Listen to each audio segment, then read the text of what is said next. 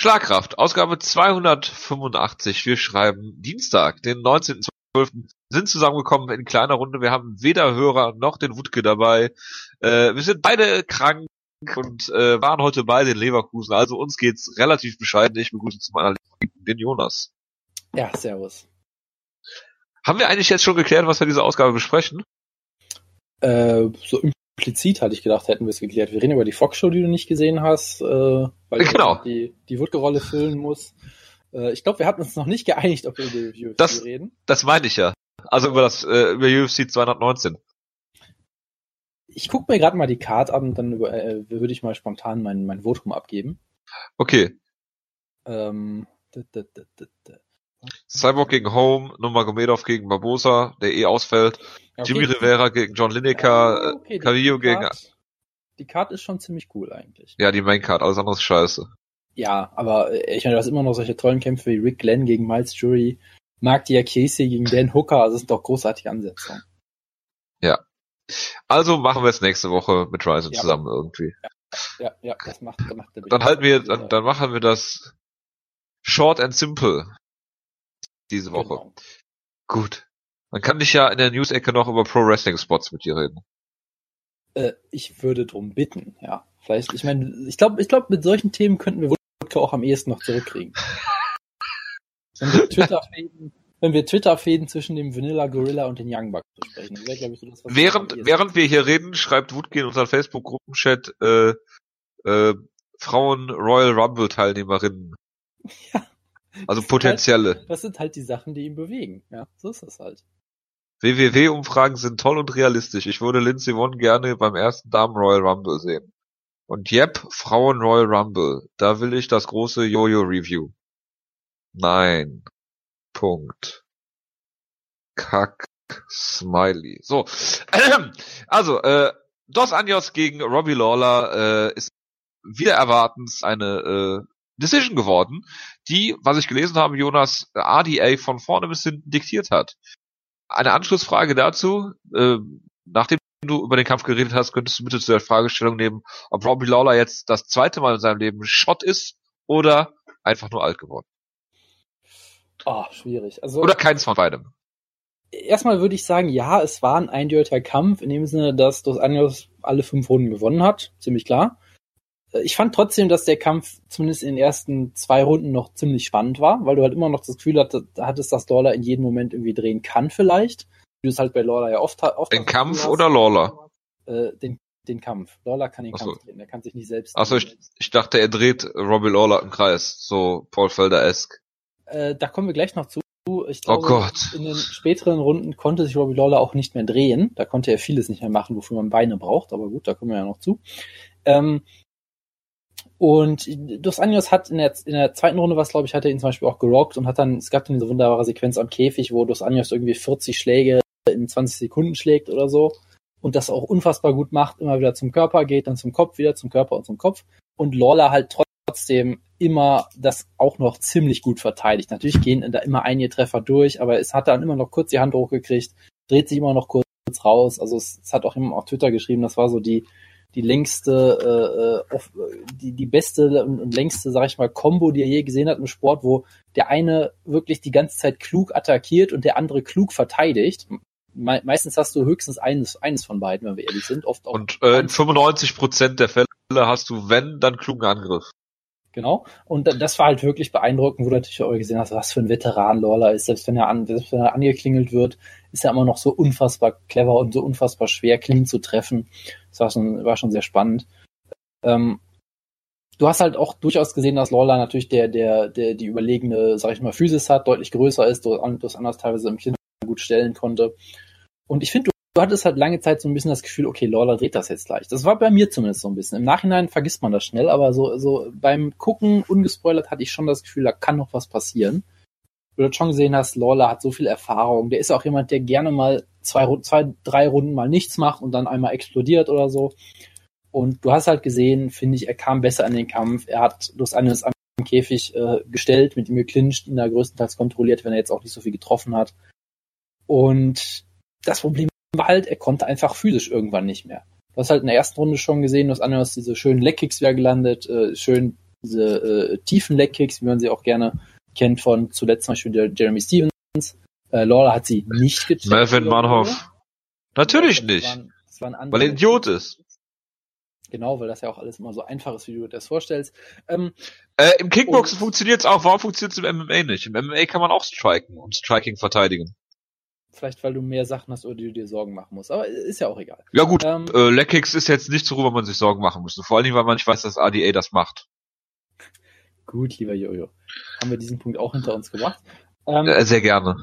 Und das Merkwürdige war halt, dann irgendwann konnte Lola auch nicht mehr laufen und ich bin mir noch nicht mal sicher, ob es an den Legkicks lag oder, ich meine, es lag, lag sicherlich auch an den Legkicks, aber ich glaube, er hat sich sogar das andere Bein auch noch verletzt und es war irgendwie, so wie ich das verstanden habe, irgendwie in einer Sequenz am Boden, vielleicht hat sich das Knie irgendwie verdreht bei einem Takedown oder irgendwas, also es war ein bisschen mysteriös, auf jeden Fall hast du halt gemerkt, ab der dritten Runde, er konnte nicht mehr laufen, er konnte mit beiden Beinen eigentlich nichts mehr machen, er konnte sich nicht mehr er konnte sich auch nicht mehr wirklich solide hinstellen, damit er wirklich mit, mit, mit Kraft auch zurückschlagen kann. Und er hat sich dann wirklich einfach nur noch in den Käfig gestellt, weil er, glaube ich, auch nicht mehr so ganz sicher aufrecht stehen konnte. Und Dos Anjos hat das natürlich clever gemacht. Er hat ihn da halt dann weitergestellt, hat ihn mit Schlägen eingedeckt, hat das relativ sicher runtergefahren und dominant, weil du darfst natürlich einen Dollar, selbst wenn er so verletzt ist, nie unterschätzen. Frag mal Mannhof. Ähm, genau, haben wir das auch mal wieder untergebracht. ähm, es war halt dann doch irgendwie so, so ein bisschen für mich halt ein etwas deprimierender Kampf, weil es war halt vollkommen klar, dass, dass Lola hier nichts mehr machen kann ab der dritten Runde. Es war natürlich vollkommen klar, dass der Kampf weitergeht, weil nie jemand auf die Idee kommen würde, den Kampf abzubrechen, wenn einer zwei kaputte Beine hat. Wo kämen wir auch hin? Ähm, natürlich riesen Respekt für Lola, der halt wieder unfassbar äh, ja game ist und hart im Leben und immer weiter kämpfen will und so, aber da musst du als als Corner halt auch drüber schon nachdenken, ob du das halt auch weiter erlauben möchtest. Gerade bei jemandem wie Lawler, der halt auch nicht mehr der Jüngste ist. Ob, dass man, ob man jetzt will, dass der noch mehr zwei Runden mehr äh, einsteckt, um sich richtig verteidigen zu können, ist dann nochmal so eine Frage. Aber hey, es ist MMA. Äh, wir sind es, glaube ich, mittlerweile nicht mehr anders gewöhnt. Von daher ist das jetzt auch nichts weiter, ähm, ja, nennen Verwunderliches. Eigentlich, ja, nicht weiter verwunderlich, genau. Das ist halt Business as, as usual.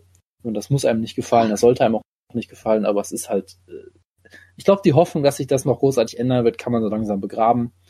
Und von daher war es dann für mich auch kein besonders angenehmer Kampf, der jetzt nicht wirklich Spaß gemacht hat zu gucken, weil ich die ganze Zeit sitze und denke so, ich möchte das eigentlich nicht mehr gucken.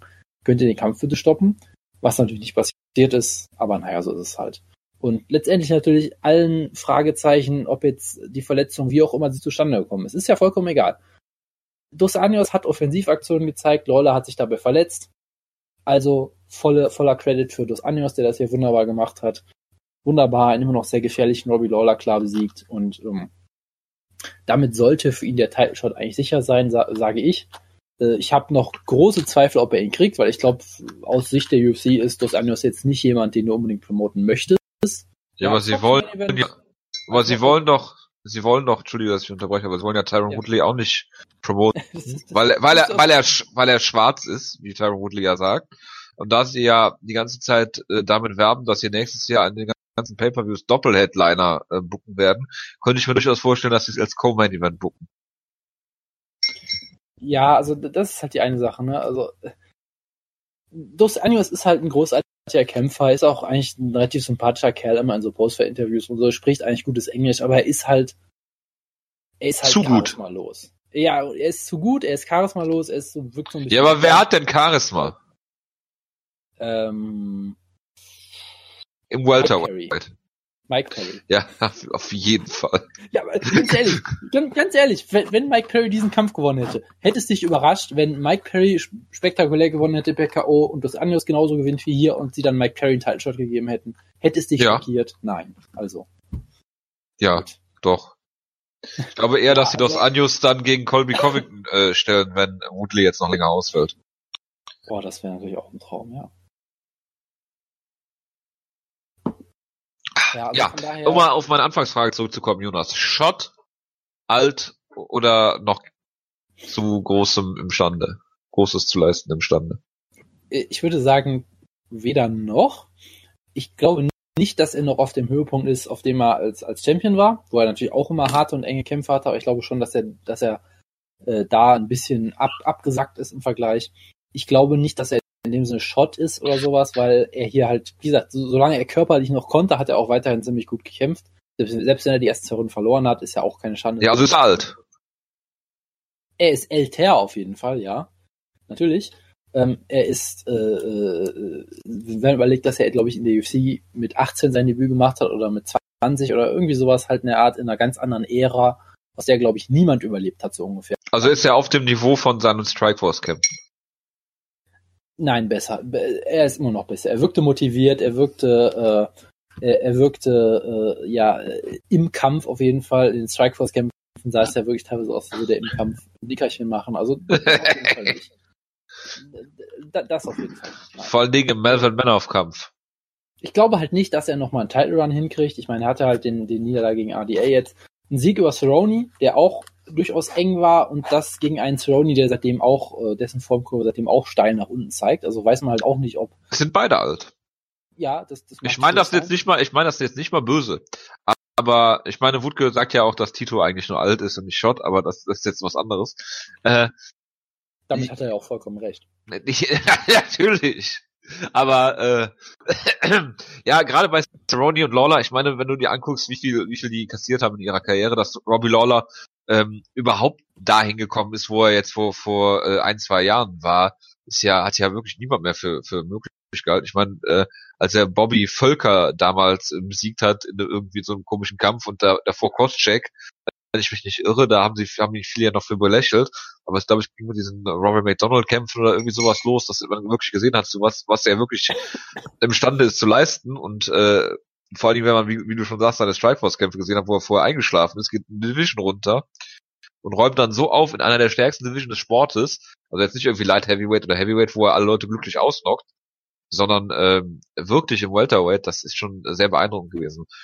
Und äh, ja, er wird natürlich ewig weiterkämpfen, aber ich meine, ich habe den Kampf nicht gesehen, aber ja, äh, da sollte man sich schon Sorgen machen, wenn man sich die Kämpfe, die er in der Vergangenheit äh, so gezeigt hat, mal äh, so zu Gemüte führt. Aber ist ja kein Problem, Markan hat ja auch schon Kampf gemacht. Äh, ich, ich meine, es gab auch die Statistik, dass er jetzt die meisten Schläge eingesteckt hat in den letzten Jahren oder irgendwie sowas, was auch keinen überrascht, wenn man überlegt, wie viel Ich hoffe, hat. damit hat man ihn promoted. Äh, ich, ich bin, ich habe das Segment nicht gesehen, ich habe es nur auf Twitter gelesen. Ich vermute stark, dass, dass das als positiver Punkt gemeint war. Ja, nein, aber so muss das sein. Und deshalb, ich, ich will auch nur eine Sache nochmal festhalten. Ja, dieser Run, den er da hatte seit seiner UFC-Rückkehr, ist die größte Cinderella-Story im Sport, die ich mir vorstellen kann. Es war absolut großartig, eine der besten Kämpfer aller Zeiten. Und ich glaube nicht, dass er da nochmal drankommt. Ich glaube nicht, dass er nochmal um den Titel antreten wird. Ich glaube halt auch nicht, dass er das muss. Ja, ich, ich glaube, er, er hat das in dem Sinne auch nicht nötig. Er, er, er braucht keine Titel mehr oder sowas. Er hat es allen bewiesen. Ich glaube, er sollte, wenn er noch. Aber er mag kämpfen auch eigentlich gar nicht, ne?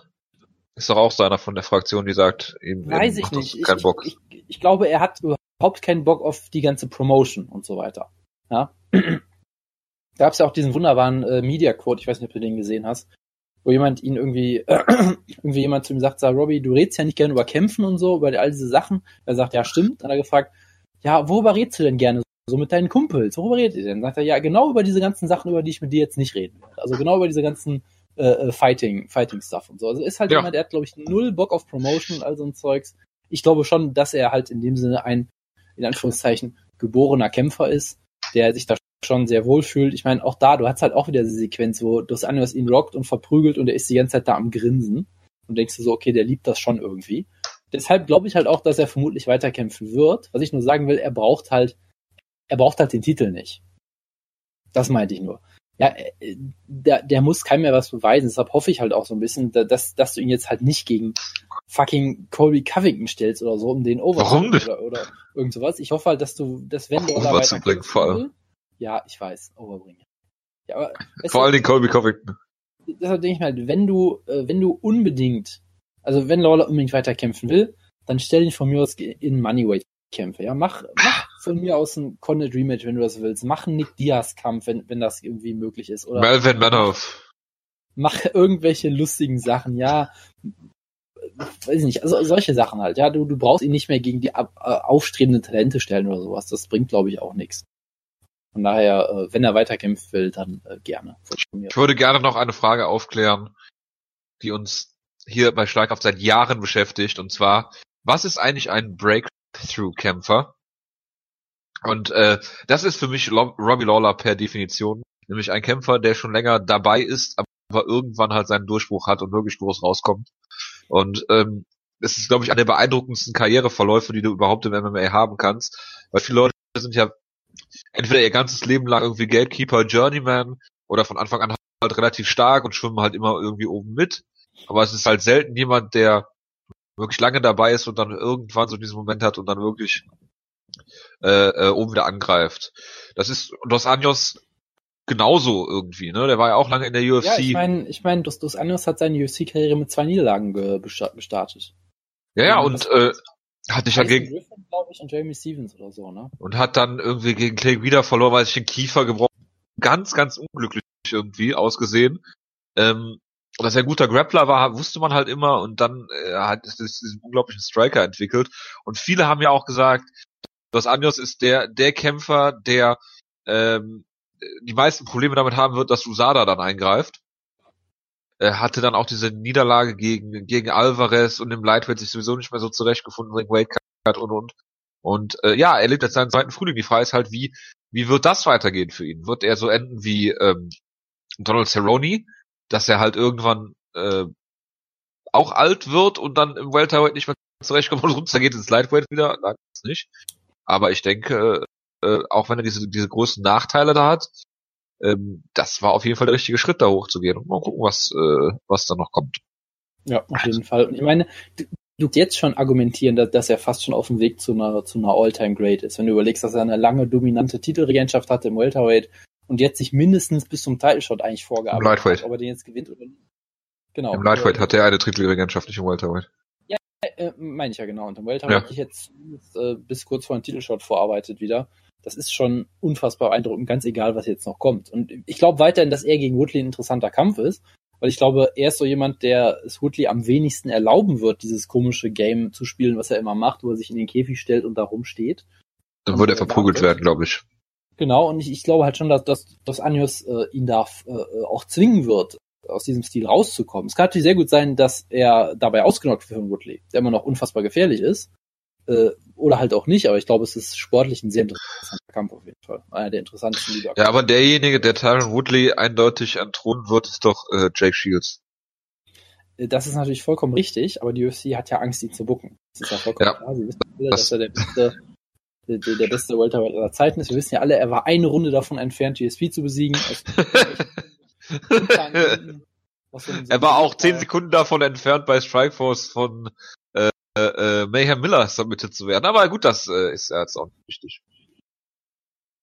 Gut. Kommen wir zum Common Event. Äh, es war Josh Emmett gegen Ricardo Lamas, Jonas. Ich habe nur den K.O. gesehen. Es hat mich so ein bisschen an äh, Condit gegen Dan Hardy erinnert ja, es war in vieler Hinsicht ein wirklich kurioser Kampf, weil ähm, Lamas sah auch vorher jetzt nicht unbedingt gut aus. Ich meine, es ist jetzt auch nicht so wahnsinnig viel passiert, wenn wir ehrlich sind. Das war schon der, der erste wirklich harte Treffer, der gelandet ist. Der war dann auch der letzte. Ähm, aber ich fände halt wieder schon interessant, äh, dass Lamas halt irgendwie oft so aussieht, als wäre er kein Elitekämpfer, bis er gewinnt meine, Lamas ist halt wirklich jemand, wenn, wenn du, wenn du Ricardo Lamas in einem UFC-Videospiel machst, ich weiß gar nicht, gab es bestimmt auch schon mal. Aber ich, wenn ich mir halt überlegen müsste, was für Ratings würde ich ihm geben, ja, in, in diesen absurden Kategorien. Ich denke mal, der ist eigentlich kein Elite-Striker, ziemlich weit davon entfernt sogar, er ist halt solide. Er ist ein guter Ringer, aber kein herausragender Ringer. Er ist sicherlich ein sehr guter, sehr, sehr gefährlicher, sehr guter Grappler. Da ist er von mir aus auch Elite, in Anführungszeichen, mit so, mit so einem hohen Rating oder so. Er ist nicht der beste Athlet, den, den man sich vorstellen kann äh, und so weiter und so fort. Also er ist eigentlich in fast keiner einzelnen, keinem einzelnen Skillbereich so absolut Elite, sondern er ist halt nur dieses merkwürdige Gesamtpaket, wo er halt auch oft durchaus im Stand mal nicht so besonders aussieht, outstriked wird, irgendwie schlechte Wheelkicks versucht, aber dann, wenn er dich halt, wenn er, wenn er halt einen Schwachpunkt erkennt, ist er unfassbar gut darin, den auszunutzen und dich sofort zu finishen. Ja, ich denke immer wieder an diesen Dennis Bermudez Kampf, wo er halt im Stand läuft's halt so vor sich hin irgendwie und dann trifft er halt diesen einen Jab, droppt ihn und choked ihn sofort aus. Das ist halt so der perfekte Ricardo Lamas Sieg.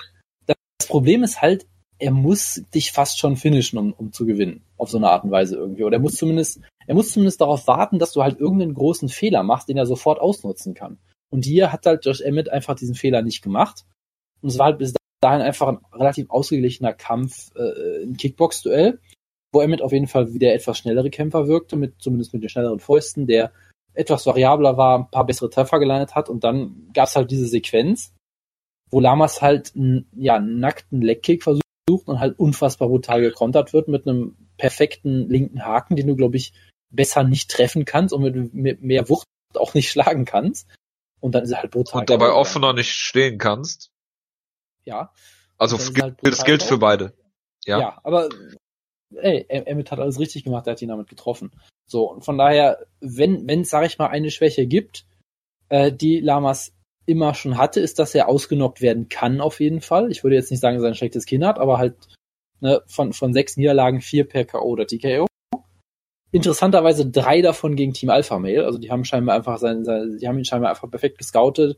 Danny Castillo damals, ähm, Chad Mendes und jetzt halt Josh Emmett, also die, die haben scheinbar das Geheimrezept gefunden. Und es ist halt natürlich beeindruckend, weil Josh Emmett ist jemand, der halt ein Lightweight war mit einem, ich glaube, 3-1-Record oder so, halt durchaus solide, aber jetzt auch nichts Weltbewegendes irgendwie. Und jetzt kommt er hier hin, verpasst das Gewicht und ist jetzt theoretisch Top 5 Featherweight, theoretisch. Also nicht wirklich, aber Top irgendwie 5 halt. Catchweight. Ja, Top, Top 5 Catchweight auf jeden Fall. Top 5, ähm, Top 5 Oliveira Weight oder so, keine Ahnung. Ja. Und das ist halt schon natürlich, er hat das Beste draus gemacht. Man muss sagen, Ricardo Lamas hatte an dem Kampf nichts zu gewinnen, außer halt dem Geld, was er für den Kampf kriegt. Ja. Das ist natürlich für ihn auch eine fiese Position gewesen, diesen Kampf dann annehmen zu müssen, Anführungszeichen. Und sich auf Jose Aldo vorzubereiten. Ich glaube, das ist Genau. ein ziemlicher äh, ja, Auf Adrenaline-Dump, so im äh, übertragenen Sinne. So vom Ja, Mentalen her. Ich meine, dich dann auch zu motivieren, genauso hart zu trainieren und so ist sicherlich auch nicht einfach. Mal davon abgesehen, dass du dich auf einen komplett anderen Gegner einstellen musst. Also ich glaube halt schon, dass man da auch vor Lamas viel Respekt haben muss, dass er den Kampf angenommen hat. Gut, wenn er es nicht gemacht hätte, hätte, Dana White wieder eine Tirade losgelassen. Ja. Ähm, hat man ja gesehen mit, ähm, hier, was war es, Tim Elliott, der den Kampf dann abgelehnt hat. Das war natürlich noch viel kurzfristiger, aber trotzdem, da gibt's natürlich dann auch wieder von allen Seiten Ärger. Sowohl von Fans als auch von, von, der, von der Promotion. Ähm, aber ja, ich meine, Emmett hat bis auf den Weight Cut alles richtig gemacht. Man kann gespannt sein, wie es weitergeht. Ich kann ihn null einschätzen, wirklich überhaupt nicht. Ich habe keine Ahnung, wie er gegen irgendeinen Top 10 Featherweight aussehen würde. Ich würde ihn aktuell auch nicht gegen irgendwen favorisieren, glaube ich, weil ich dazu einfach noch zu wenig weiß über ihn. Aber mehr kannst du daraus nicht machen, als so ein K.O. des Jahres raushauen. Das muss man schon mal sagen. Und äh, ja, man kann mal gespannt sein, wie es weitergeht. Ich meine, ich habe ja nur den K.O. gesehen und wie du schon gesagt hast, das ist eigentlich die, die schlimmste Situation, die für Lamas eigentlich eintreten konnte. Er sollte gegen Aldo kämpfen, er hat Emmett gekriegt, hat den Kampf angenommen ähm, und verliert dann den Kampf, wo er auch, wo sein Gegner auch noch nicht das, das Gewicht nicht macht und, und also es sind sehr, sehr viele Umstände, die hier gegen Ricardo Lamas gelaufen sind. Ähm, was natürlich nicht heißen soll, dass man sich so auslassen lassen muss. Ich habe, wie gesagt, den, den Kampf nicht gesehen, aber naja, Jonas sagt jetzt, Ricardo Lamas ist nicht Elite. Ricardo Lamas hat gegen, äh, Äh, ähm, Moment, Moment, Moment, das- Moment, das habe ich so überhaupt nicht gesagt. Ich sage, du hast gesagt, er ist in keiner Kategorie Elite, aber wer ist das denn schon? ja, äh, Es nein, gibt doch, Nein, pass auf, ich habe gesagt, er ist in keiner, in, in keinem einzelnen Skill oder wie auch immer, wenn man das jetzt so auf, auf Videogame-mäßig äh, sagt äh, jemand, der jahrelang äh, Tarek Safedin ge gehypt hat. Ich habe auch nie behauptet, dass, dass er, dass er ein Elite-Kämpfer ist, ja. Du hast behauptet, dass er ein guter Kämpfer ist. Dabei ist er in allen sämtlichen Kategorien nur Durchschnitt. Ja, Und du hast, äh, ja, bitte? ja, im Gegensatz zu Ricardo Lamas war er auch nicht Top 5 jemals. Ja, zum Glück, aber er war, er war schon äh, ziemlich hoch gerankt. Äh, Also- zu hoch. Ich finde, Ricardo Lamas, also Ricardo Lamas hat verloren gegen Max Holloway, gegen Chad Mendes und gegen Jose Aldo. Davon f- gegen Holloway und Aldo per Decision und äh, ja gegen Mendes per TKO auf dem Höhepunkt seines Schaffens und kurz bevor er durch den Drogentest gefallen ist. Das nur nebenbei.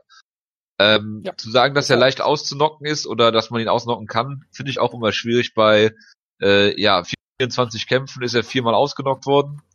Ähm, durch diesen K.O. hier jetzt, beziehungsweise dann halt nochmal TKO, okay, meinetwegen, und äh, Alcantara ist sicherlich auch keine Schande. Das Einzige, was hier raussticht, ist eigentlich Danny Castillo, aber ähm, ja, das war sein siebter MMA-Kampf. Also das ist aus dem Jahr 2009. Ich weiß nicht, ob man das jetzt so unbedingt sagen muss. Ich halte relativ viel von Ricardo Lamas, ähm, weil ähm, ja, er halt keine Schwäche hat. Vielleicht ist er nirgendwo Elite, aber das äh, reicht, um äh, absolut Top 5 zu sein im Featherweight. Da habe ich eigentlich auch nie einen Zweifel dran. Es gibt genug Leute, die sich, die sich so hocharbeiten. Und das ist jetzt halt wirklich beschissen gelaufen. Da musst du halt gucken, wie er, wie er davon zurückkommt. Äh, er ist jetzt, wie alt ist er? Ich glaube 35. Ja, 35. Also, pff, das kann natürlich auch so ein Ding sein, wo da, was dich dann halt mental wirklich so, so weit runterholt, dass du gegen so jemanden verloren hast. Und ich glaube wirklich, dass Josh Emmett, und ich habe die letzten Kämpfe von ihm gesehen, nicht wirklich äh, äh, äh, äh, Bäume ausreißen kann im Featherweight. Äh, glaube ich nicht. Aber äh, gut, er hat diesen Sieg und das sollte er dann, damit sollte man natürlich auch arbeiten und den promoten. Aber gut, schauen wir mal. Ja. Und Kommen wir- wie gesagt, ja. wie gesagt, ganz kurz, weil du mich da irgendwie, glaube ich, falsch verstanden hast. Ich habe nie gesagt, Ich habe dich noch nie in meinem Leben falsch verstanden. ich habe nie gesagt, dass ich Lammers nicht für einen Elite-Kämpfer halte. Ich glaube halt nur, dass man den Eindruck, in, also in solchen Kämpfen kann man den Eindruck gewinnen, weil er halt oft durchwachsen aussieht, bis er jemanden brutal finisht. Und das hat er halt hier nicht geschafft. Das wollte ich damit nur sagen. Deshalb, ich, ich, ich möchte sogar im Gegenteil sagen, ich halte Lamas für einen Top-5-Kämpfer vor dem Kampf auf jeden Fall. Und deshalb glaube ich, dass, dass man eben diesen Sieg von Emmett auch dementsprechend hoch bewerten sollte. Auch wenn Lamas jetzt in dem Kampf nicht besonders gut aussah oder sowas, aber das, das äh, tut in dem Fall halt äh, der äh, dem Sieg keinen Abbruch und wie beeindruckend der ist. Das wollte ich damit nur sagen. Äh, hervorragend. Gut, dass du das noch mal klargestellt hast. Ja, wenn ich hier so falsch zitiert wäre, dann muss man das ja machen. Nee, den wirst du von mir nie falsch zitiert. Äh, ja, Santiago Ponzinibbio gegen Mike Platinum Perry. Ein, das war einen- ein von Jonas Lieblings. ich mag Ponzinibbio tatsächlich wirklich gerne, das ist korrekt. Äh, Ich, ich vermute, du wolltest mich nur aufziehen über Perry reden, aber nein. Niemals, niemals. Es, Sowas würde ich. es war, es war ein wirklich guter Kampf, muss man sagen. Du hast hier halt ein paar Sachen gemerkt. Du hast hier halt wieder gemerkt, und es tut wieder weh. Mike Perry ist ein unfassbares Talent eigentlich, dass der mit so wenig Erfahrung, äh, mit so relativ schlechtem Training, ja, man muss daran denken, dass er aus dem Knast kam und dann in den UFC-Gym gegangen ist und aus dem UFC-Gym in die UFC gekommen ist. So mehr oder weniger Zu Recht. ähm, dafür ist er unfassbar gut schon. Weil du, du weißt halt, der ist limitiert, ja, keine Frage. Er ist halt ein relativ eindimensionaler Striker, Brawler, in dem Sinne, dass er halt Leute ausnocken will, hat zuhauen, was nicht heißt, dass er keine Technik hat unbedingt. Aber äh, er ist halt limitiert darin, aber er weiß ganz genau, was er will. Er weiß, was seine Schwächen auch sind. Er, er weiß, wie er kämpfen muss. Er, er weiß, dass er aggressiv sein muss. Er weiß, dass er einen der, der, der, der härtesten Schläge im Welterweight hat, dass den kaum einer einstecken kann. Und er kämpft dementsprechend eigentlich ziemlich clever. Was überraschend ist, weil Perry wirkt unfassbar dämlich außerhalb des Oktagons, aber im Käfig macht er das eigentlich schon ziemlich clever. Ähm, du merkst Die halt schon, dümmsten Bauern haben halt die dicksten Kartoffeln. Frag mal äh, Nils Petersen und Sammy Kedira. Äh, werde ich bei Gelegenheit tun. Ich bin sicher, äh, da werde ich äh, noch zu kommen in, in äh, baldiger Zukunft. Ähm, Hervorragend. Nee, aber äh, und du hast halt, du hast gemerkt, er hat, ihm fehlt dann auch die Erfahrung, ihm fehlt teilweise die Technik, äh, äh, die Routiniertheit und so, aber er hat hier halt Ponzinibbio teilweise schon am Rand der Niederlage gehabt. Er hat ihn hier schon einige Male angeklingelt, in, ins Wackeln gebracht, äh, hat für alle Punktrichter eine Runde gewonnen, das kann man durchaus auch so geben. Und du hast halt schon gesehen, Ponzinibbio musste wirklich alles aus sich raustun, um diesen Kampf zu gewinnen. Und wenn er hier ein paar kleine Fehler mehr macht, wäre er, glaube ich, irgendwann wieder aufgewacht, auf dem Boden liegend und das wäre es dann gewesen.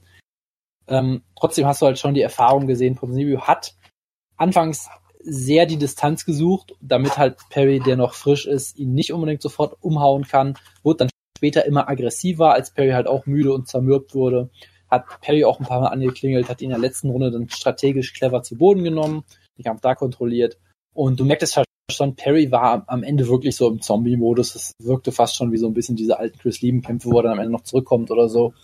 Äh, Der war schon Oh dann Gott. schwer, schwer angeschlagen, vollkommen Und dann in zehn Tagen wieder kämpft.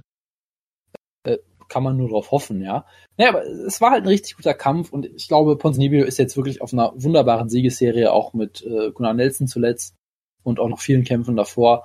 Und ich glaube, du musst anerkennen, dass Ponzinibbio äh, vermutlich aktuell ein Top 10 Welterweight ist oder sogar mit an Sicherheit grenzender Wahrscheinlichkeit. Ähm, und das heißt halt auch, dass Mike Perry halt auch ziemlich gut ist, ja, weil wenn der halt so gut mit ihm mithalten kann. Ja, und, und das ist halt schon sehr beeindruckend wiederum. Und Mike Perry, ich hasse alles, wofür Mike Perry steht, ungefähr. Ja. Aber so viel Respekt muss dann, denke ich, sein. Er weiß im Käfig, was er macht, außerhalb vielleicht nicht ganz so sehr, aber hey, ist ja okay. Ähm, und das muss man, denke ich, durchaus äh, anerkennen können. Ja. Und trotzdem freue ich mich natürlich unfassbar dass er hier verloren hat. Das äh, steht natürlich, Natürlich. Außer, außer Frage. Ist es so, dass man ein Gameplan von Santiago Ponzinibbio als Ponzi-Scheme bezeichnen könnte? Weißt du, das sind so Witze, die ich äh, gerne mal gemacht habe in vergangenen Ausgaben. ja, Wo ja. du mich dann für, wo, wo du mich dann für äh, verbal äh, angegriffen hast, ja. Du, so- für sowas Geniales würde ich dich niemals angreifen. Du bist ja mehr so der Typ Haut Pasta und so. Ja, ja, komm. Also das Dinge, ist wirklich die- der Witz, den, den jeder auf Twitter schon gemacht hat. Ja, ja, und gleich, gleich, Quatsch. Im Leben nicht. Ja. Also, wenn, also bei Twitter habe ich es garantiert nicht gelesen. Ich bin nämlich nicht bei Twitter unterwegs. Drecksnetzwerk. Gut. So. Ja, und schon noch ein Episodentitel. Du, du, du bist nur auf, auf Snapchat oder was? Ja, ja, natürlich, alles. Und machst, Tumblr. Äh, Hunde und machst Hunde-Content natürlich auf Instagram, wie wir alle wissen. Ja, über 400 Follower, mein Freund. So. Ja. Ähm, Glover Texera gegen Micha Sirkunov, Jonas. Bitte. Ja, Light Heavyweight ist äh, vollkommen verflucht. Und es ist, es ist einfach nur furchtbar.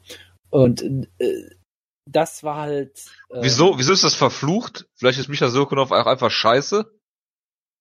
Das mag ja sein, aber das wäre dann halt auch schlecht, weil es ist halt einer von diesen Leuten, die du theoretisch pushen solltest, weil er halt. Also er ist nicht ganz so scheiße wie die Scheiß Division. ziemlich, ziemlich gut, hatte man immer gedacht, ziemlich jung, jemand, der das Talent hat, vielleicht dann im Top 5. Hast du abgeschrieben bei Twitter? Ich habe letzte Woche schon gesagt, dass Glover gewinnen wird. Nur mal so nebenbei. Ich hab, glaube ich, habe ich nicht auch auf ihn getippt? Ich weiß es nicht mehr.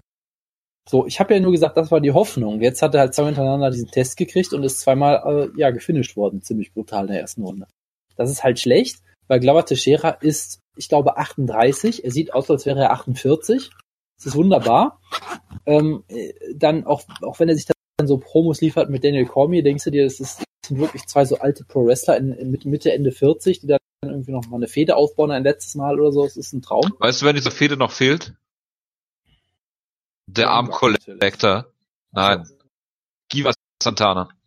Äh, Der fehlt grundsätzlich immer, ja. Ja.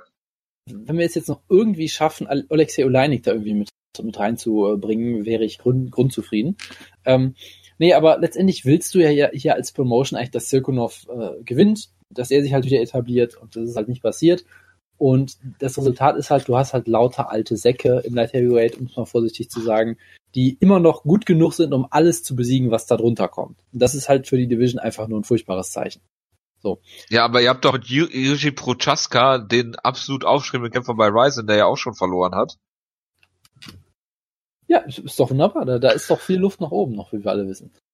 Ähm, ich meine, er hat Kazuki Fujita besiegt. Was willst du mehr? Ja. Ja. Nee, aber ganz kurz zum Kampf. Es sah nämlich wirklich äh, anfangs so aus, als würde es genauso laufen, wie man das halt in dem Sinne hofft. Ja, äh, Sogonov sah richtig gut im Stand aus, sehr mobil, sehr äh, aktiv, während halt Lauer Teixeira da halt sehr äh, behäbig unterwegs ist. Er hat ihn immer wieder schön getroffen, schöne Kombinationen, schöne Kicks. Und dann irgendwann hat Lauer Teixeira gesagt, so, ich habe jetzt genug, ich nehme dich jetzt zu Boden und besieg dich. Und so lief das auch ungefähr. Er hat ihn in Clinch genommen, hat ihn zu Boden genommen. Sogonov hat sofort den Rücken aufgegeben. Naked Choke Versuch, Ground Pound, Backmount und der Kampf war vorbei. Also es war wirklich wie so ein Lehrstück eigentlich in Grappling, was natürlich zeigt, dass Glover Teixeira ein unfassbar gefährlicher Top-Control-Grappler ist. Sowohl mit Submissions als auch mit Ground Pound. Das ist jetzt nichts Neues.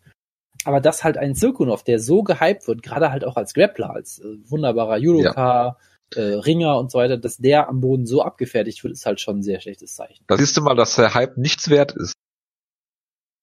Da, da kennst du dich aus mit Hype, der nichts wert ist. Da kenne ich mich auf jeden Fall aus. Ja, äh, Sirk äh, steht jetzt natürlich vor dem Kummer seiner UFC-Karriere. Vielleicht wäre er besser zu Bellator gegangen oder so. Ich meine, er hat ja diesen, der Vertrag ist ja ausgelaufen mit ihm, dann äh, wollte er sein, sein Glück irgendwo anders testen. Hat er, hat er auch irgendwo anders unterschrieben eigentlich? Äh, nicht, dass ich wüsste, ne. Naja, das, aber das war ja so die Geschichte, so von wegen, äh, dass, äh, dass er diese Siegesserie hatte und äh, dann äh, weg wollte von der UFC, dann haben sie dann doch noch unter Vertrag genommen und seitdem hat er zwei Niederlagen. Das ist natürlich, äh, ja, sagen wir mal so suboptimal äh, äh, gelaufen für ihn und von daher, äh, ja, schauen wir mal, äh, wo der Weg für Micha Sokonov noch hingeht. Ich habe in der Nacht tatsächlich noch, weil es ja auf Fight Pass lief, äh, und ich da gerade nach Hause gekommen bin, noch ein bisschen Jan Blachowitz gegen Jared Cannonier gesehen. Und auch da ist natürlich wieder äh, zu sehen gewesen, dass auch der von Jonas teilweise gehypte, was war das denn für ein DOS-Sound? So, da bin ich wieder. Ja. Hast du MS-DOS gestartet? Äh, nee, das, das ist das Geräusch, was mein Laptop macht, wenn du den, den Strom einschaltest wieder. Ah, mich schön. Warum. Ja. Warum? Das kann ich dir nicht beantworten. Ja, ich war jedenfalls gerade dabei zu sagen, dass äh, ich Fox natürlich nicht gucken konnte, weil es auf Run Fighting lief, also auf im Black Pass und ich dann nicht eingesehen habe, 390 für zu bezahlen, also ein Euro pro Kampf. Ähm, und äh, die die Prelims liefen ja noch bei Fight Pass, den ich noch abonniert und jetzt automatisch verlängert habe diese Woche, wie ich gesehen habe, für ein weiteres Jahr. Ähm, Das klingt doch, du, du klingst sehr zufrieden über diese finanzielle Entscheidung, die du da getroffen hast. Ja, ich habe die ja, ich habe mehr oder minder die automatische Subscription nicht rausgenommen. Aber egal, 5,99 Euro im Monat, wenn man es für zwölf Monate macht. Da kann man, da, äh, ja, es ist ein besseres Investment als äh, 4 Euro für diese Maincard. Aber gut. Ähm, ja, Jan Blachowicz äh, hat man gesehen, hat diesen Kampf natürlich äh, in den ersten Runden, die ich mir angeguckt habe, dominiert, auch im Striking besser ausgesehen als der gute Striker Jared Cannonier, der von äh, diversen Leuten und natürlich auch von Jonas äh, als aufstrebendes Talent, weil er noch nicht 140 ist und einigermaßen gut striken kann, im Light Heavyweight gehypt worden ist. Mal wieder falsch gedacht. Ich sehe weiterhin nicht, was an der Aussage falsch ist. Jan Blachowitz ist ein Elite-Gatekeeper. Elite Gatekeeper. Okay, verstehe. Von daher äh, sehe ich mich vollkommen bestätigt in meiner Aussage. Ja, nur weil, nur weil Jan Blachowitz auf einmal zeigt, dass er einen Jab kann und Jared Cannonier nicht weiß, was, wie, wie er mit Jabs umgeht, heißt das, Das lange, Jab ist auch ein sehr kreativer Schlag. heißt das noch lange nicht, dass, dass er kein Top-Talent ist. Ja, also bitte. Das ist leicht Ja, und er hat ja auch bei KSW damals äh, Sukuju besiegt, nachdem der ihn mal besiegt hat. Und Houston Alexander. Also ja, es bitte. ist, es ist, lieber Jojo, denk immer dran, es ist Light Heavyweight, da musst du andere Maßstäbe anlegen. Äh, Ja. Gut. Äh, willst du noch irgendwas zum Rest der Card sagen? Ähm, möchte ich irgendwas zum Rest der Card sagen? Ähm, Abel Trujillo hat verloren, das hat mich sehr gefreut. Ähm, Nordin Taleb hat Danny Roberts ausgenockt mit einem absurden äh, Finish. Es war ein Headkick, der ihn auch eigentlich nur so mit, mit den Zehen fast schon getroffen hat und noch so halb geblockt wurde, aber hat ihn trotzdem den guten Danny Roberts vollkommen aus dem Bewusstsein genommen. Was du daran gesehen hast, dass Danny Roberts sich nach dem Headkick mit beiden Händen am Käfig festgehalten hat, um nicht umzufallen. Woraufhin Nordin Taleb halt zu ihm rübergegangen ist und ihm in, die Fresse geschlagen hat. Das war ein Traum. Das war ein wunderbarer Knockout. Und also, wenn du dich mit beiden Händen am Käfig festhalten musst, ist immer ein gutes Zeichen, würde ich sagen. Ähm, was, was so dein, deine geistige Präsenz angeht, das war äh, sehr. Du brutal. jetzt Nordin Taleb? Nordin Taleb ist ein guter Kämpfer, der meistens ziemlich unspektakulär ist und hier war er halt mal sehr spektakulär. Ich weiß nicht, ob das jetzt ein Grund ist, um ihn groß zu hypen. Ich dachte nur, Ähm, du hypst ja gerne 36-jährige äh, Welterweight-Kämpfer äh, aus Chet- Frankreich. äh, Chet Laprise hat gewonnen, Jordan Mean hat gewonnen, das freut uns natürlich alle sehr. Natürlich. Gegen- Gegen, Eric Silver, den nächsten. Anderson Silver, der mittlerweile einen negativen UFC-Rekord hat. Im Kampf der Leute, die vollkommen kaputt sind, äh, hat er, war er hier weniger kaputt, das ist natürlich sehr schön. Ja. Ja, das äh, freut uns doch sehr. Wenn du dir die Siege von äh, Eric Silver mal anguckst in der UFC, Luis Ramos, Charlie Brannaman, Jason High, Takanori Sato, was übrigens eigentlich eine DQ sein müsste, Mike Rhodes, Josh Koscheck und Luan Chagas. Das ist doch hervorragend. Ja, total. Gut, dann äh, schließen wir äh, die UFC und Fox-Ecke und äh, verweisen darauf, dass wir irgendwann nächste Woche ankündigen werden, wann wir Rising machen und auch an UFC 219 Preview. Da könnte der Wutke dann ja auch mitmachen. Ich meine, zu diesen Kämpfen hat er bestimmt auch was zu sagen. Schließlich ist er Frauenbeauftragter und es gibt zwei Frauenkämpfe. Ich bin sicher, er wird begeistert mitmachen. Ja, auf jeden Fall. So, dann äh, kommen wir zur News-Ecke. Ja, Jonas, möchtest du was zum Twitter-Beef zwischen äh, Phil Baroni, dem Villa Gorilla, irgendwelchen Young Guns und äh. Young Guns. wie, wer- wer? War das? Young? Young Wer Bucks. Young Bucks, Guns, Bucks äh, und noch irgendwem. Wer, wer war dabei? DC. Ja. Bitte. Äh, nein, möchte ich natürlich nicht. Ich finde es halt großartig, dass äh, Ah, dass sich MMA-Kämpfer darüber lustig machen, dass Pro Wrestling nicht echt ist, als ob sie diese Erkenntnis jetzt neu gewonnen hätten. Ja, Daniel ich mach Cormier mit. jetzt Ja. D- Daniel Cormier, wie der alte Großvater, der ist, jetzt so redet, dass er ja lieber gute alte Matches mit, guckt mit, mit einem Vertical Suplex, wo das der größte Spot ist und, und weiß ich nicht was. Und dann Phil Roney irgendwie macht, der auch noch Wrestler ist, glaube ich jetzt. Ich weiß nicht, es ist alles, es ist alles vollkommen kaputt. Und ich, ich glaube, Wrestling Twitter und MMA Twitter sind ungefähr gleich schlimm. Twitter allgemein ist relativ schlimm. das Das Einzige, wär- was mich, in- das Einzige, was mich in der Hinsicht wirklich interessiert, ist, dass es äh, jetzt äh, die Tage ein Pro Wrestling Match gab zwischen äh, meinem Liebling Timothy Thatcher und Josh Barnett. Da hoffe ich natürlich, dass das irgendwann mal äh, released wird, aber das ist auch alles, was mich da in jedem interessiert. Mich natürlich nicht. Aber Twitter ist relativ schlimm und äh, Colby Covington ist relativ schlimm. Und das ist eine sehr hervorragende äh, äh, Kombination, vor allen Dingen, wenn man den neuen Star Wars Film unbedingt gucken will und dann äh, von Colby äh, Covington gespoilert wird. Und es auch noch sehr viele Jecken gibt, die das retweeten. Ich meine, ich kann mit Star Wars Ja. überhaupt nichts anfangen, aber äh, ja. So, findest du nicht auch, dass das mit, Abs mit Abstand das Schlimmste ist, was Colby Covington je gemacht hat? Das ist auf jeden Fall. Ich meine, du halt kannst wirklich- Brasilien und äh, deren Einwohner äh, aufs tiefste beleidigen, aber sobald du einen Star Wars Film spoilerst, äh, bist du wirklich unten durch. Das Du geht gar nicht. äh, alle homophoben Aussagen, die dir einfallen, äh, gerne benutzen. Das ist alles äh, nicht schön. Ja, Kobe war vorher auch nicht beliebt, aber ich glaube, ich, ich, ich glaube nicht, dass äh, offizielle MMA-Seiten wie Middle Easy zu einem offiziellen Kobe Covington Boykott aufgefordert haben, als er gesagt hat, Brasilianer sind irgendwie äh, Dirty Savages oder was auch immer er gesagt hat. Sondern aber, aber als er Star Wars ge- Hat- äh, ge- Ach echt? Das hat Middle Easy gemacht? ja, es gab so einen Aufruf mit dem Hashtag Fuck you Colby, lass ihn uns alle blocken und dafür sorgen, dass er nur noch auf Fight Pass kämpft oder irgendwie so. Jetzt haben ja diverse MMA-Kämpfer äh, äh, geblockt, von daher. Was machst du als UFC mit so einem Kämpfer, der durchaus ja Talent zeigt, nicht besonders spektakulär kämpft, eine Riesenfresse hat und allen auf den Sack geht? Äh, du hast das jetzt noch sehr diplomatisch gesagt. Er ist, glaube ich, der langweiligste Kämpfer aller Zeiten, so ungefähr. Okay, nicht, Ja. nicht ganz, aber er ist unfassbar langweilig. Ähm, es ist eine, es ist eine interessante Frage, ja, weil es, es gibt ja durchaus diese Leute, die immer sagen, ja, äh, äh, all publicity is good publicity. Das heißt, wenn jetzt äh, Leute auf irgendwelchen Entertainment-Seiten wissen, dass irgendein Typ Star Wars gespoilert hat, werden sie sicherlich seinen nächsten Kampf kaufen. Ich bin mir sicher, dass das so passieren wird. No news is bad news. Ja, oder so. Also, ich meine, zu einem gewissen Grad ist das sicherlich ja auch richtig. Wie gesagt, in sehr abgegrenzten äh, Bereichen.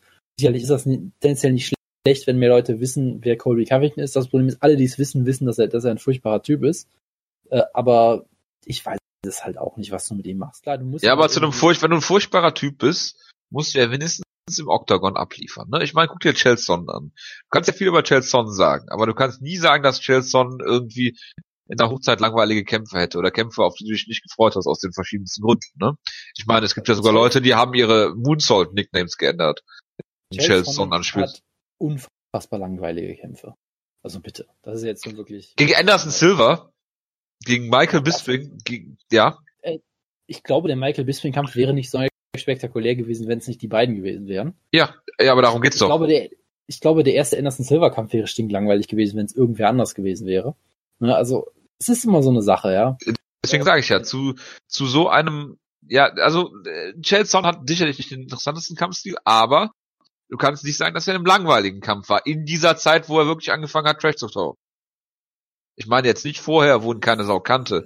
Sich- Sicherlich dahingehend richtig, äh, aber halt auch nur, weil Leute ihn als Persönlichkeit interessant fanden. Und ja, das hat Covington noch nicht. Das ist richtig. Das wird er auch nie haben.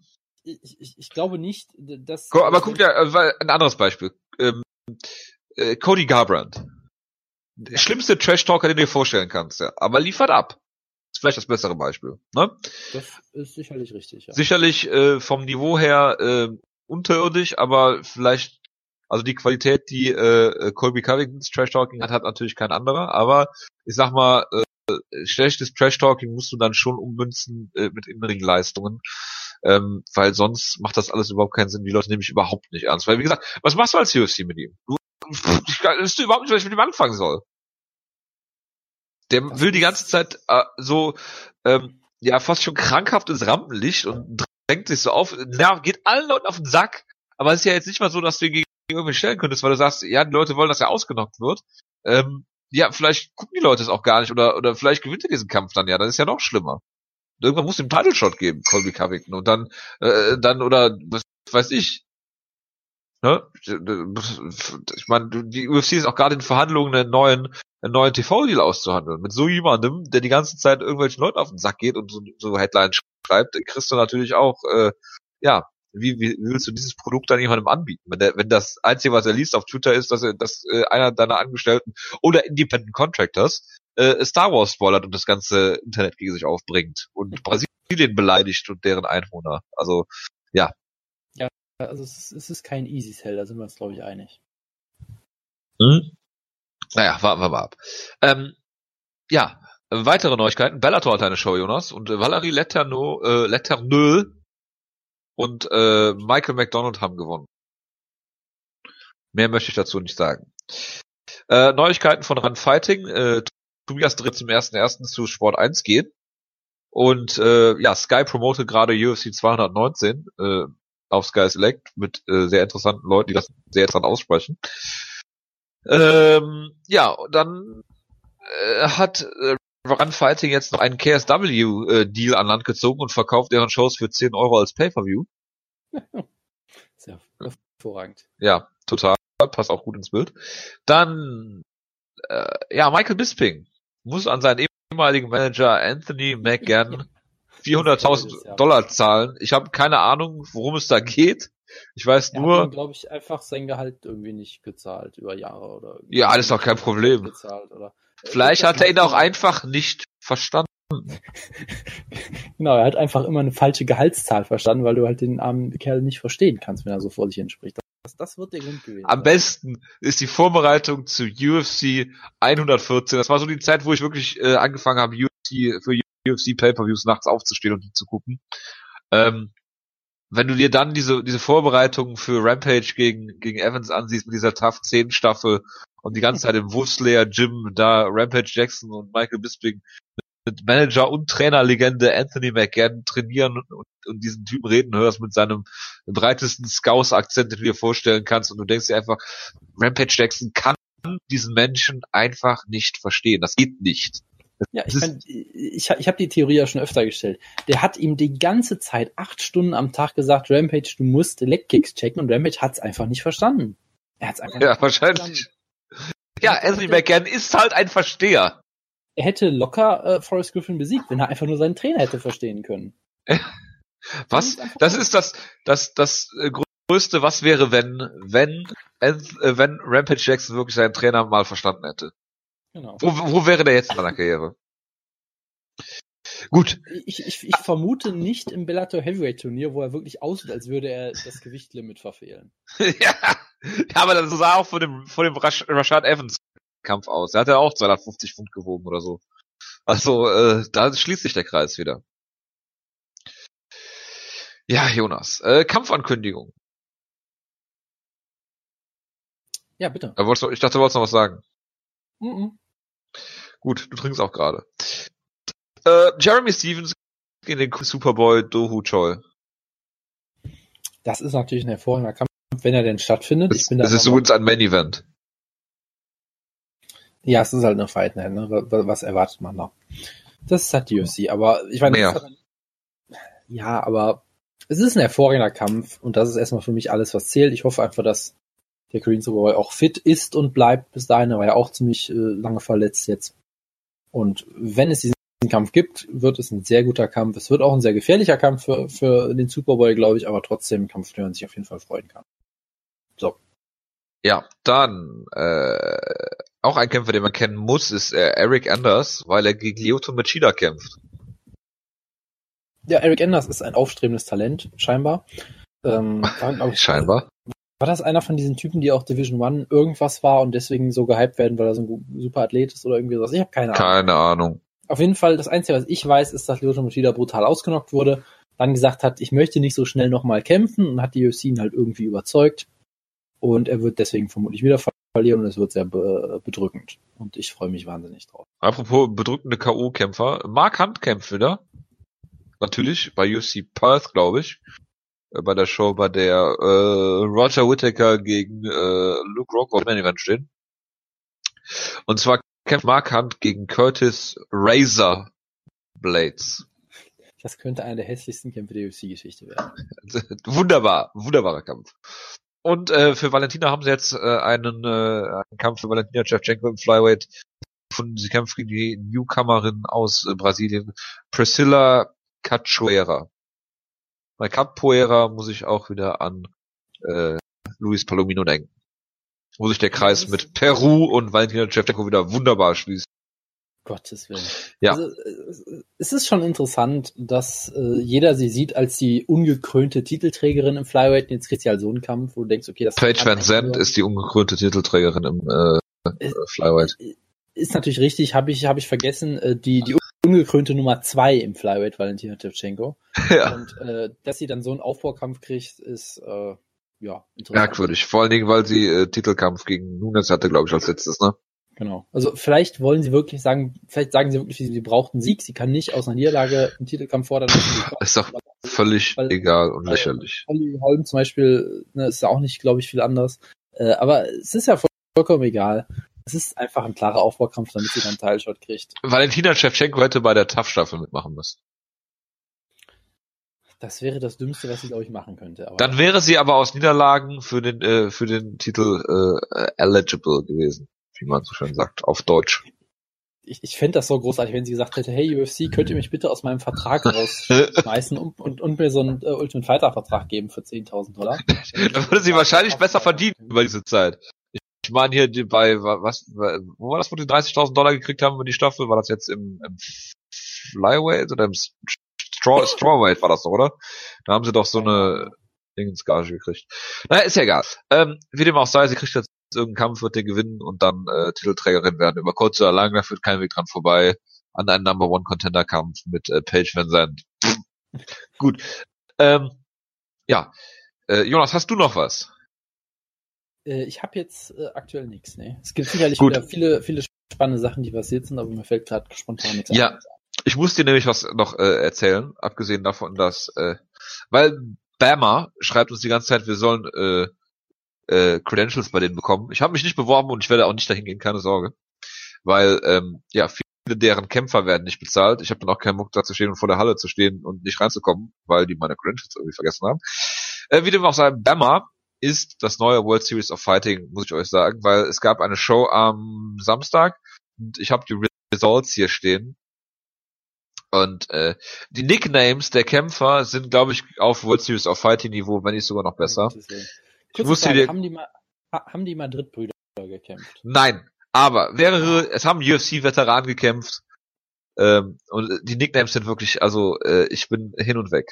Also, pass auf, Jonas. Kurt Ja. The War Warburton, den kennt man noch aus der UFC, gegen Warren Body Snatcher Key. Dann haben wir einen gewissen, Achtung, das, das ist eigentlich mein Favorit. Josh Power Plant. Also Plant ist der Nachname, Power ist der Name. Äh, Wer es nicht versteht, Power Plant heißt Kraftwerk auf Englisch, ja. Dann haben wir Race Skeletor McKee gegen Kems Was? Skel Skeletor. so Skeletor, ja. Ich habe gerade Skelator verstanden. Was ist das denn? Nein, Skeletor. McKee gegen, Achtung, Kems Shin Panther Ekpo. Also der Schienbein-Panther. Der Schienbeinpanther, ja, das ist, das ist sehr schön. Darren Powerhouse Tauler gegen Tony Usch Mustard. Mustard ist der Nachname und Usch geschrieben O-O-S-H ist der Nickname. Ja. Ja, klingt, klingt Dann- äh, plausibel. Dann haben wir Adam Proctor gegen, UFC, ja. Nee, das war Joe Proctor, glaube ich. Ah, verdammt, ja. Das kann sein. Achtung, Mr. T, nee, Mr. Back and Tag Nathan Jones. Moment, m- m- Ist der bitte Back was? and Tag. Back and Tag. Back mit Tüte, G oder mit CK? nee, mit G, beides mit Gustav am Ende. Back and Tag. Achso. Äh, ich, ich bin sicher, das ist der bekannte äh, australische Schauspieler und Wrestler Nathan Jones, nicht wahr? Hoffentlich. Bekannt Dann haben als, wir- äh, Mad Max unter anderem. Dem Ja, ich, äh, ich weiß, wen du meinst. Gut, gut. Dann haben wir Colin Freakshow Fletcher, gut, den kennt man auch aus der UFC. Das ist, das ist ja wirklich normal. Ja gut, aber wenn man sich den anschaut, naja, gut, äh, Ragnar Lebu, Aaron the Joker Chalmers, den man aus äh, Geordie Shore, der bekannten Serie, kennt. Hat jemand besiegt, der heißt, Achtung, Carl, Nickname Shifty Donaldson. Okay. Dann haben wir noch Fabian, The Assassin Edwards, relativ langweilig, gegen, Das ist der Und- Bruder von Leon Edwards, glaube ich sogar. das kann, das kann sein, ja. Der heißt, ich, hat er- ja, ich glaube schon, ja. Äh, gegen, Achtung, Liz K.O. King. Also, Okay. ja, ja, ist schon verstanden, schon verstanden. Sehr gut. ja, also, äh, da sind wirklich einige, also Josh Powerplant ist genial, ja. Also, Shin Panther gefällt mir auch sehr gut. Ush. Body Snatcher. Also, äh, ja, also das, das, war nochmal ein absolutes Highlight. Mr. Backhand Tag, ja, super. Ich Shift, habe ja, ich hab ja auch Shifty. Noch, ich Ja. hab ja auch noch zwei Sachen. Ich habe ja auch einen tollen Nickname gerade gefunden, randomly auf Sherdog, weil es irgendwie einen Artikel über ihn gab. Ein Kämpfer mit einem 7-3-Rekord äh, aus Rio de Janeiro, Brasilien, aus dem Tata Fight Team. Er heißt Bruno Rodriguez Mesquita und sein Nickname ist Korea. Frag mich nicht warum. Das ist sehr schön. Ja, Auf jeden Fall ist jetzt schon Jonas Halbkämpfer, gerade weil er zwei Kämpfe am Stück verloren hat bei Titan FC. ja, das klingt äh, sehr gut. Und ich habe tatsächlich sogar ähm, eine Kampfansetzung nochmal gefunden, Ja. die glaub ich noch relevant ist. Ähm, ich weiß nicht, ob sie überhaupt noch aktuell ist. Sie ist schon ziemlich alt, aus dem, vom 7. Dezember jetzt. Es kann durchaus sein, dass mittlerweile beide wieder verletzt sind. Aber man sollte es vielleicht der Vollständigkeit auch nochmal sagen. Äh, Für UFC London wurde scheinbar angekündigt, äh, Leon Edwards gegen Peter Sobotta. Ich weiß nicht, ob wir das jemals schon mal besprochen Nee, haben wir nicht. Da hast du recht. haben. Ich weiß auch nicht, ob es den Kampf noch gibt. Das ist nochmal eine andere Frage. Doch, den gibt's noch. Der ist doch erst vor kurzem bekannt gegeben worden. Ja, aber wie gesagt, das ist über eine Woche her. Deshalb weiß man das Ja, nicht. gut. Ja, gut. Äh, gut. Äh, das war's dann äh, auch, glaube ich. Klingt äh, soweit gut. Ja, wir hören uns irgendwann demnächst wieder. Ich glaube nach Weihnachten oder vielleicht auch vor Weihnachten. Ich glaube nach Weihnachten, weil Jonas ja Wrestling Duties hat bei WXW. Vielleicht. Vielleicht. Gut. Also Äh, falls nicht, am, Ende, am, am Ende steht Pius da und will mich treffen oder so. Will Äh. Pius, wenn du Jonas Handynummer brauchst, melde dich einfach. Ich, äh, ja, wenn wir uns nicht mehr hören, wünsche ich äh, Feiertage und äh, vielleicht auch einen guten Rutsch, weil bei Ryzen werde ich nicht dabei sein, schauen wir. Äh, ja, gut. Bis dahin, äh, macht's gut. Äh, ciao, ciao. Ciao, ciao.